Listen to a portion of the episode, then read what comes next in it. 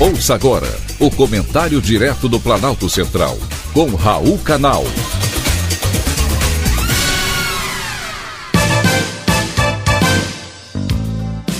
Queridos ouvintes e atentos escutantes, assunto de hoje: isso é censura. A ditadura já começou, meus caros ouvintes, bem antes do previsto, e começou pela censura à Jovem Pan, que este ano comemorou 80 anos de existência e transmissões.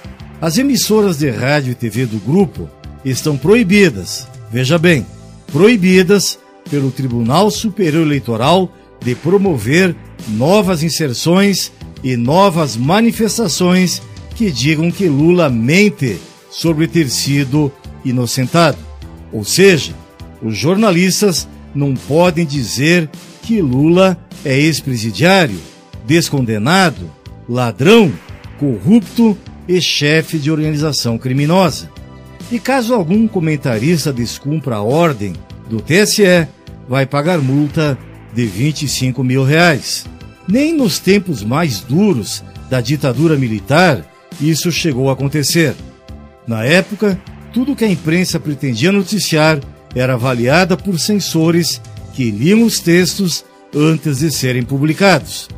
Hoje, a sociedade está delegando a um único cidadão o direito de impedir alguém de expressar a sua opinião na imprensa ou nas redes sociais, sob o pressuposto de que o que ele vai falar pode ser danoso, criminoso ou perigoso para um único cidadão, o candidato Luiz Inácio Lula da Silva.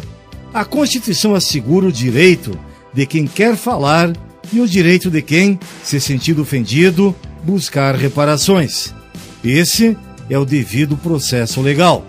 Não cabe a um juiz, ainda mais de uma corte eleitoral, vir dizer que só agora, ou só no caso do Lula, a Constituição está errada.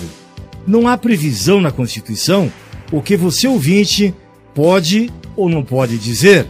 Ao contrário, a Constituição assegura o direito de liberdade de expressão. A decisão do TSE implica prever que a Jovem Pan vai cometer delitos e já impõe a ela que, de antemão, não comente assunto referente a Lula. Chamar Lula de ladrão não é mentira. Ele foi condenado e não inocentado, como diz a sua propaganda eleitoral. As provas conseguidas pela Lava Jato foram anuladas, o que é bem diferente. E o absurdo superou todos os limites. O Tribunal Superior Eleitoral censurou o trecho da propaganda eleitoral de Bolsonaro, no qual Marco Aurélio de Mello, ex-ministro do Supremo, explicava que Lula não foi absolvido dos crimes de corrupção e de lavagem de dinheiro. Sim, vocês ouviram bem. A avaliação de um ministro do Supremo foi censurada simplesmente porque ele falou a verdade sobre Lula.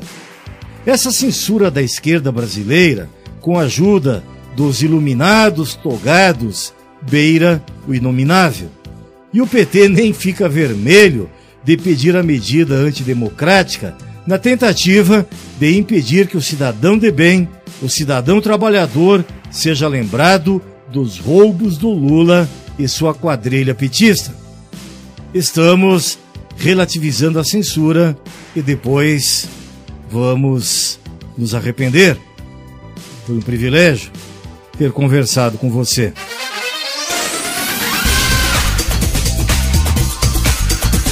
Acabamos de apresentar o Comentário Direto do Planalto Central, com Raul Canal.